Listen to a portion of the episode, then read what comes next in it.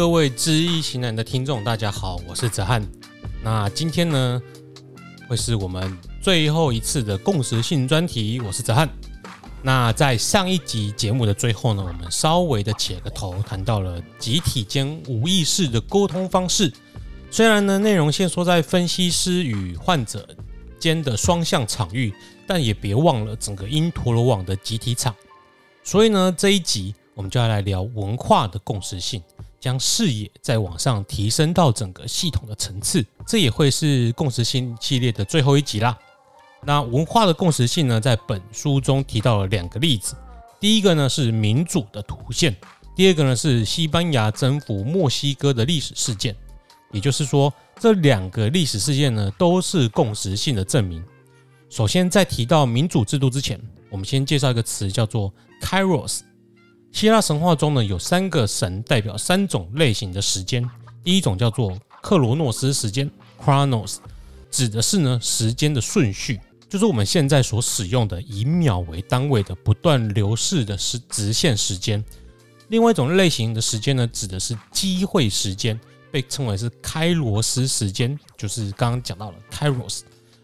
那这意味着呢，时机条件成熟的时间，时机。第三种呢，叫做艾翁时间，是一种圆形环状的时间。那我们在这里要提到的呢，就是开罗斯时间。如果要更简单的来说，节气就类似开罗斯时间。农民知道什么季节到了，该做什么事情，不该做什么事情。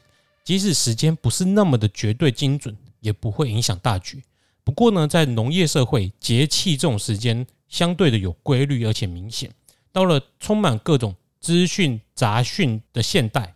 如果不刻意去注意，我们很难察觉到这个开罗斯。而宇宙万物都有自己的开罗斯时刻，例如大自然有春夏秋冬，海水有潮起潮落，月有阴晴圆缺，地球有公转和自转，植物有花开花落。而我们自己呢，也能够感受到身体的生理时钟。而开罗斯这个概念呢，用在跟人有关的时机的时候，更要注意到时间和空间的配合。简单的来说，就是天时地利人和缺一不可，不然播种的节气到了的话，你没去种田，又怎么会有秋天时的丰收呢？那现在我们知道了，开罗斯就是荣格观点用来比喻共识性时刻的字眼。那开罗斯又是怎么跟民主扯上关系呢？本书的作者 Joseph Cambry 认为，在一个团体的民主发展进程中，共识的图现反映了大型场域中的自组织观点。在雅典这块土地上。可以投票的公民们就是这个自组织，反映了这个团体的民主发展进程中共识的图现，反映了大型场域中的自组织观点的倾向。这自组织呢，就是在雅典雅典这块土地上可以投票的公民们。那在这个大型的场域呢，是由组成了投票组织的一群个体所组成。所以形成共识的当下呢，就是一种全体的创造行为。这时呢，众人的原型在这个时候。连接起来产生图线，在这个瞬间呢，会产生一种刚刚好的感觉。这种感觉呢，会被一种叫做第三种状态所察觉。这个状态呢，带有神秘性，像是参与一切的存在。而在这个经验之后呢，必须要有意识的去反思和洞察、理解这个意义，并且贯彻执行这个共识。不然，这个群体呢，将会分崩离析，成为暴民。在古希腊的雅典城邦这块土地上，虽然从社群认同走向雅典是民主的路径有许多的环节，但关键的开罗斯时刻是西元前六世纪踏出的那关键一步。那个时候，斯巴达人入侵雅典，面临民主制度可能崩坏的时候，克里斯提尼克里斯提尼以出色的领导，出乎意料的打败了斯巴达人。之后，他提出一系列的改革，他将人口划成十个部落，这些部落。包含当地地区和经济的个人所组成，像是农村的农夫、呃沿海的渔民和城市的商人，各个阶层都有，组成代表各阶层民意的复合式组织，再进一步形成军事和民政单位，他们的代表呢会组成五百人全体公民议会，而每次担任职务代表的任期呢都很短暂。所以呢，多数的市民一生中有多次的机会直接参与城邦的政治生活。这样的改革呢，将个人和群体加以重组和连接，成为一个新的网络，创造出具备自组织能力的复杂性整体。这个整体呢，虽然是由许多的个体和互动连接形成。可是呢，它凸现出来的能力呢，会超越个体加总起来的能力。最引人注目的是这个网络的适应性。民主制度形成的整体呢，即使是主要的核心被攻击、消灭或淘汰了，它还是可以持续运转，具有高度承受攻击的能力。对于周遭的环境，可以有相当强的创造性反应。像雅典呢，就以坚韧不拔以及创新能力著称。即使拿到今天呢，这种想法也是受用的。独裁专制的国家，在独裁者倒台后，绝大多数都会一片混乱，个体无法想象没有核心存在、没有独裁者存在时候的样子。就像北韩人可能不能明白，如果没有金正恩、没有金家这个皇帝，北韩会变成什么样子。但是你看哦，美国总统都被刺杀几次了，这个国家还是世界上唯一的超强国，不是吗？克里斯蒂尼就是天时地利人和的那只推动的人的手，他在开罗斯的时刻去了解与安排一个可以完全凸现政治进程的政策，形成雅典式民主。不过呢，并不是就可以代表民主政体就可以开花结果。雅典毕竟后来也是被外力所压垮，现代也是有许多国家在开民主的倒车，这就说明了图线并不是一种永远稳定的状态，需要持续不断的努力以求。停留在这个混沌和秩序的边缘，而要停留在这个边缘，就需要建立一个多元参与性的文化去面对冲突，保持多元而不让多元崩溃。为了解决冲突，建立共识而找到具创造性的解决方案，而从这个冲突边缘出现的解决方式时间，也许就是共识性出现的图现时刻。但如果走向另外一个方向，就会出现我们接下来要讲的第二个例子：征服墨西哥的历史事件。在一五一八年底的时候，机会主义者 Cortés，这里的中文叫科尔特斯，受到古巴总督的委任啊，西班牙驻古巴的总督，带领大约五六百人的探险队登陆了墨西哥，想建立跟阿兹提克人的贸易关系。在拿下了尤加敦半岛以后，在一五一九年的四月二十日抵达韦拉克鲁斯，他跟许多的阿兹提克的敌人部落结盟。经过一连串的冲突以后呢，在年底抵达了阿兹提克首都诺奇蒂特兰。那阿兹提克的国王呢，墨祖铁马二世用很矛盾的心情呢迎接他们。为什么要说用矛盾的心情迎接呢？我想很多听众都已经听过当初一个关于羽蛇神的神话故事，导致阿兹提克人迎接西班牙人的这个故事的悲剧。那现在呢，我们就要更详细的描述这个故事，以描述反面的共识性现象。其实呢，当西班牙人抵达时候呢，他们的军事能力比较弱，马匹、防具、枪支啊，人数根本就都不足，比不上阿兹提克人，却因为羽蛇神的神话迅速建立了统治地位。西班牙人的成功呢，牵涉到很多的因素，包括了科尔特斯的诡计多端和运筹帷幄的能力。而我们在这里要谈的是心理和文化的因素。以羽蛇神的神话来说呢，阿兹提克的政权正当性来自于他们的托尔特克祖先和羽蛇神的连结。在很久以前，有一位托尔特克祭司国王托皮尔城哦，你看他是祭司和国王，所以他象征了王权和神权的结合。这个国王与风神同名，而且合而为一，被称作羽蛇神。那传说呢，他在阿兹提克的黄金时期统治的时候呢，被一位巫师欺骗、羞辱，逃离了家乡托伦城，消失在了东方。消失在东方，相传他变成了金星，也就是 Morning Star 哦，在阿兹提克里面，晨星跟金星同义。那另外说呢，是他用蛇建造了木筏出海了，就是生物船体。那同时呢，他在临走之前制作了一组箭，声称呢他会在返回的那一年呢，看是什么星座，再来决定射死谁。而这一次的征服者事件呢，就出现了一连串的巧合。首先是阿兹提克历法中的一五一九年，刚好就与托皮尔城的生日和死亡同日日期同一天，而且预言中有提到，如果他在一芦苇之年回来。他就会击败国王，就他们的历法是一种类似天干地支轮回，就是甲子年嘛，过了六十年会再轮回来，所以那一年就刚好在轮到那一年。而第二个巧合呢，是阿兹提克原本就有玛雅库库尔坎的羽蛇神雕像，这个雕像的形象是大鼻子、皮肤光滑的战士，刚好就是他们见到的西班牙人的形象。阿兹提克人的外表呢，跟我们比较接近，就是毛发胡须比较少，在他们的文化中，脸庞出现毛发是非常少见的。他们穿的衣服呢也比较少，所以他们皮肤比较粗糙，没那么光滑。那西班牙人相较之下就比较光滑。那除此之外呢，其实，在西班牙人抵达的前几年，阿兹提克人就已经观察到十个跟预言相符的一系列的征兆。这一连串的征兆累积的效应非常庞大，让阿兹提克人产生惊愕、困惑和疑问。就是尤其是国王墨祖铁马本人更加的恐慌。当然啊，因为他的王权受到了威胁嘛。据说他本人形容他内心遭受到极大的折磨，就好像辣椒水在洗涤他的心脏一样。那普林斯顿大学宗教历史学家大卫卡拉斯科就提到，他被辣椒水洗涤的这内心呢、有种称之为造物感觉的超自然恐惧、敬畏和紧迫感的特性。他遇见自己内在的引导力量。也是统治者的直觉来源，而这是一种不可思议的经验。这些神话预言象征着王位被视为是属于祖先的，一旦羽蛇神回来，政治权力就会被收回去，宇宙的秩序也将重整，重新开始。在这个神话中，已经有个阿兹提克的文化原型已经形成，而一连串的共识性事件发生，导致了混乱和死亡，而非我们先前提到的正面案例。而一个朝代以悲剧灾难结束的剧本。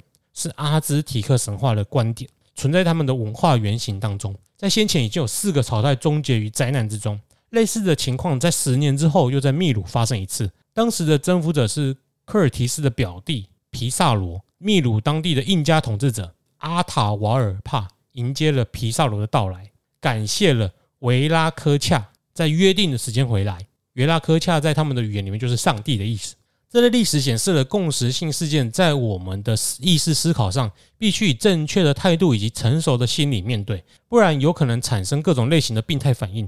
在西班牙人的征服中呢，原住民就错认了这种突现事件招致毁灭性的后果。理解到这类的共识性本质，就不该误用这些巧合来增强权力或感到自恋式的自大，进一步将毁灭的悲剧带给其他人。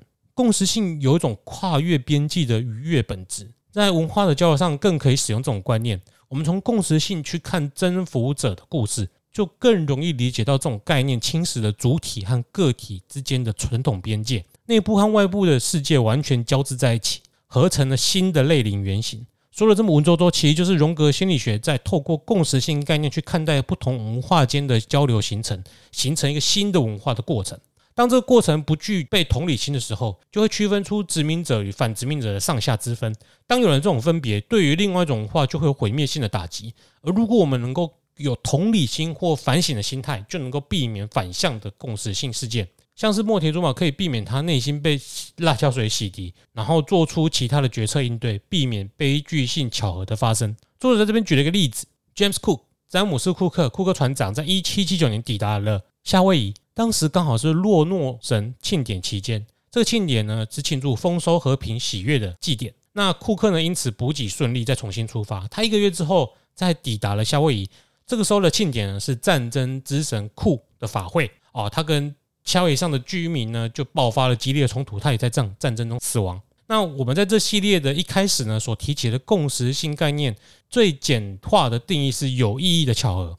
这种说法其实代表是共识性是一个瞬间的短暂事件，但随着后来荣格心理学者不断的拓展这些定义，使得我们看到后来的案例总是感觉到对共识性的理解越越混淆。本书的作者认为，共识性事件已经可以拓展到一段时间内的表现，尤其是我们本集所谈到的历史事件。他在此处用了一个化学元素磷的发现来说明共识性这种横跨长时间的图线性质，以及它正反面的巧合。这个故事是这样的。十七世纪的时候，因为科学方法发展，使得欧洲世界啊，其实也是等于等于全世界的科学发展了，进入一个从炼金术发展的末期巅峰时期，跨越到现代化学诞生的年代。在一六六九年的时候，来自汉堡的炼金术士亨尼格·伯兰特在寻找贤者之石，对，就是钢之炼金术士那个贤者之石的过程中，无意提炼出。制造出了磷这种化学物质，这物质呢是从人尿中所提炼出来，会在空气中自燃，发出淡绿色光芒，就是所谓的鬼火啦。这个磷呢，在周期表中排名第十三啊，这个数字在基督教神话中是个不吉利的数字。然后呢，这它的取名的名称是来自于希腊文，那意思是带来光明。那这个带来光明的拉丁文是什么呢？叫做路西法，也就是 Morning Star。所以呢。有个美剧叫做叫做路西法嘛，那里面主角就是就是撒旦路西法，然后他说他自己叫做 Lucifer Morning Star，那其实翻译起来叫做晨星晨星，是个重复的名字啊。那这个路西法就是撒旦的名字。我们在上一段讲西班牙的故事的时候呢，征服者科尔特斯所占用的羽蛇神的身份呢？你记得吗？这个原型也就是诚心的意思。所以呢，零这个名称的反面性、负面性也开始显示出来。伯兰特是一个很爱吹嘘的人，他一方面喜欢对外面展现这种物质有多好、多棒，但是呢，另外一方面呢，又又想又想暗藏这个秘方，不让别人知道。却不知道呢，另外一位已经先将灵用于商业用途的炼金术士丹尼尔卡夫特，已经先将这种元素展现给萨克森公爵看过。那在场的人士呢，刚好有个人，就是他是图书馆员兼历史学家的莱布尼兹，就是我们之前介绍的那个数学家啦。你看他就是很博学。那后来呢，莱布尼兹在汉堡遇到了这个伯兰特。并且答应他帮他找了在公爵底下的炼金术士工作。那也是因为莱布尼兹呢，我们才会发现这个灵的发现者原来是他，而不是刚刚那一个卡夫特。那也由于莱布尼兹的论文呢，著名的化学家波伊尔，现代化学的创始者之一，开始进行实验研究磷的性质。那这个实验呢，也是第一个现代化学实验。那因此，磷是在研究方法转变为科学的世界中的关键元素。波伊尔等当时的人认为磷具有愈合伤口的特性，它的光芒呢，在晚上最清楚，又被称作是空气中的夜光虫啊，英文的意思是夜光精灵。磷被误认为具有神奇的疗效，但实际上呢，它的元素形态是毒药。但氧化之后呢的磷酸盐就是无害的。那由于它展现出来的性质，人们将它想象为是一种春药啊，称它生命火焰。如果我们从鬼火的角度来看，也是生命火焰没有错啦。所以呢，有些人甚至把它做成药膏涂抹在那个鸡鸡上啊，觉得那可以壮阳，但它下场当然是蛮蛮糟糕的，蛮凄惨的。那很显然的，人的无意识呢，对灵投射出了这种恶魔的、色情的、禁忌的幻想。那灵的物理性质呢，也捕捉到了人的无意识投射。这个元素的外观呢，随着人类理性的发光，捕捉到了启蒙时代的精神。什么事物都受到科学以及理性的光芒照耀而得到解答。但另外一方面，路西法的阴暗面也开始出现，展现出了无意识的黑暗面。所以呢，它可以轻易的以创造或破坏为目的而被应用。黑暗面除了春药的应用之外呢，磷也被拿来作为火柴，在当时是极度易燃的不安全火柴。除了经常造成火灾以外呢，火柴工厂也聘用许多六岁的童工，每天工作十二小时来制作火柴。那卖火柴的小女孩呢，其实就其实就是在暗示这种社会现象。那灵跟恶魔的一面呢、显现在第二次世界大战的俄摩拉行动。在一九七三年的时候，七月，同盟军开始轰炸发现灵的城市汉堡。你看，很巧合吧？连续轰炸一个多礼拜，结果呢，还产生了火风暴，造成了三万七千多平民的死亡，一万多人消失失踪。那八成就是烧到连骨灰都不见了。那比伦敦大轰炸死亡还多人。林在黑暗中散发魔力般光芒的补偿特质呢，已经超过了原本用来治疗的想象。因为原本是要拿来当贤者之石治疗用的嘛。林的发现呢，涉及了荣格认为这是共识性概念先驱的莱布尼兹。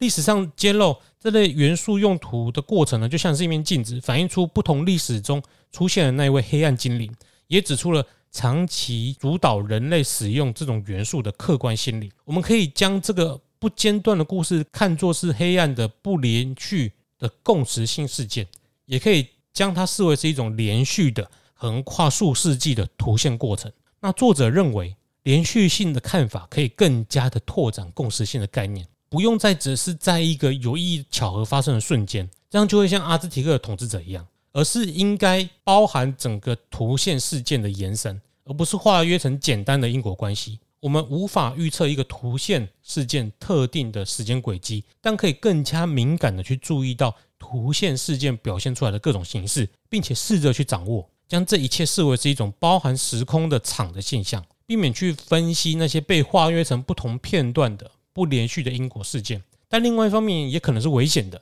因为我们不知道切分的点在哪里，有可能会因为按照个人喜好有不同的切分点。那作者呢，也无法完整的给予建议。但他给的一个具体建议是，他临床上的切分方式，在面对患者的时候呢，对于整个这个场的切分点，从分析收到病例，知道有这件这个患者的时候，就开始分析，而不是在临床跟这个患者讲话的时候才开始进行分析。但是呢，关于这方面的研究还有许多努力的空间。他讲的好像是研究结论最后一样，还有很多的研究呃空缺可以让后世啊后面的研究者去研究。那这个 Joseph Joseph Cambray 呢，就是这个书的作者啦。他最后提出了一个科学及医学研究认可的主题作为共识性主题的结束，就是意外发现。意外发现这个字呢，是在殖民主义极盛的一九五四年、一七五四年，英国人霍勒斯·沃波尔在信中写给别人的信中所创的。他同时呢，也是个歌德派的小说家。他所定义的这个意外发现呢，是来自于他小时候所注意到的英雄故事。这些英雄在旅行的时候，不论是因为意外，或是出于远见卓识，总是不断的发现原本不是他们在寻找的东西。这不只是单纯的巧合，而是因为他们的心智，这些英雄的心智有见多识广的天赋或能力，敞开心胸迎向稀奇古怪的机会。因此呢，经常在看似几率很小的交汇中产生历史性的一刻，产生有意义的事件。从这边呢，我们可以看出共识性的面向变得更加明显。作者呢，用了一种一个关系整个世界格局的意外发现来举例。亚历山大·弗莱明呢，是一位苏格兰的细菌学家，他目睹了第一次世界大战中有太多人因为感染而死亡，比因为枪直接死亡的还多。那因此呢，想要找到可以杀死细菌的药剂。一九二八年的时候，弗莱明发生了一件令人难以置信的连锁幸运事件。当时呢，他对研究细菌的不同颜色有兴趣。所以开始找出范本和记录变化。这个事件的情况是这样子的：当弗莱明从一叠被消毒培养皿里面随手拿了一个给助手看，那关键的细菌菌落在出现在那个培养皿上。他拿了这个培养皿，并不是因为这个培养皿本身有什么不寻常的地方，而是他的确注意到霉菌的周围有一圈是没有细菌的。这这一圈叫做抑菌圈。尽管他没有见过任何会带来疾病的细菌会因为靠近霉菌而被杀死，但是呢，他很快就看出这个发现的重要性。因为他的见识，他早就学会对意想不到的事情培养产生好奇心。那即使是毫不起眼的小事情，这也是在处理无意识题材以及共识性事件时相当有用的态度。那在更细看这个故事的时候呢，破坏细菌的霉菌其实相当罕见，而这个细菌的样本甚至来自于同一栋建筑物的另外一个研究气喘病过敏的研究。那在一个他要植入葡萄球菌的关键时刻呢，细菌的孢子掉到弗莱明的培养皿中。那如果这个掉进去的时间呢，发生在其他的时间，在其他的时间掉进去，那细菌生长的速度通常会压抑霉菌孢子的生长。那另外，霉菌的杀菌作用也只适合用在菌株正要开始繁殖的时刻。那另外一个很巧的就是那一阵子，伦敦出现了打破历史记录的热浪高温，但就刚好那一天没有热浪，气温一切正常。不然细菌可能长得更快，霉菌可能就压不过细菌了。那时候没有冷气哦，所以那个热浪是严影响是很很严重的。那弗莱明的同事黑尔就说，这些唯一的条件和这些条件唯一的出现顺序，才让这样的发现得以成功的完成。但整个原因，整个过程并不十分明显。弗莱明因此没有试着将他这个霉菌的样本做成药物。不过呢，他将霉菌株保存下来。让后面的研究者呢，可以利用这个发现创造出医学奇迹，也就是盘尼西林抗生素了。当意外发现已经成为科学发现中可以被接受的一部分，这类案例事件的记载也越来越多。像我们上一集所提到的镜像神经元的研究也是，其他还有化学啊、药理学、医学、生物学。物理学、天文学等领域都有许多意外发现的例子。在心理学中，弗洛伊德梦的解析，他就在探索心理神经症的时候，意外偶然发现梦具备怎样的意义。荣格也接着看到意外发现的意义，并且透过他的共识性理论探索新的研究领域。这一类的意外发现是否真的是共识性的，或是具有共识性核心的议题，即使在荣格心理学圈内，都是值得好好研究的区块。那因为这些。问题属于意义的归属。在盘尼西林的例子中，我们其实没有发现原本共识性中强强调的那种心灵状态。具有意义的巧合，并不是总是会连接到某个心灵状态，也或者只是我们没有察觉、察知到，无意识的心灵说不定已经连接到了。不过，当图现事件是在一个更大的文化叙事背景下被观察出来，它的意义就会是相当惊人的。作者认为，在复杂型的典范中去形塑这类的事件，有助于察觉原本。在自组织中的各种特征，这种特征呢，如果我们没有特别去注意到，去无病无病呻吟的把它叙述出来，其实我们很难察觉到共识性的真理不是基于因果关系的合理性，而是激起差异感的自组织特性的图现。白话的说，这个差异感就是你有种心头一震的感觉，正面的好的就是一种会有种莫名的自信，让你有勇气的去面对一切事物，想要达到某个目标。但负面的呢，就像是被某种事物惊吓到之后，老是挥之不去的恐慌和阴影啊，可能是需要收惊的那一种。那最后，从令人好奇的小小意外发现，一直到意义重大而且令人震惊的巧合事件，就好像蝴蝶效应一样，就是作者 Joseph Cambry 所认为的包含时空结构的场域的共识性事件。那相信整个系列谈完了，大家都还是有不少的疑问，欢迎大家反映，我才能知道问题在哪。我也跟阿炮在特别的集数中讨论这些概念，欢迎大家多多找我们知易行难。对于你生活中的疑难杂症提出建议，也可以在过程中体会这些有意义的巧合。那我们这系列的节目呢，就到这边。我是子翰，如果你想听我谈什么特别的主题，也欢迎给我建议。啊，别忘了到 Apple Podcast 给五颗星好评啊，到 Instagram 以及 Facebook 订阅追踪我们，谢谢，拜拜。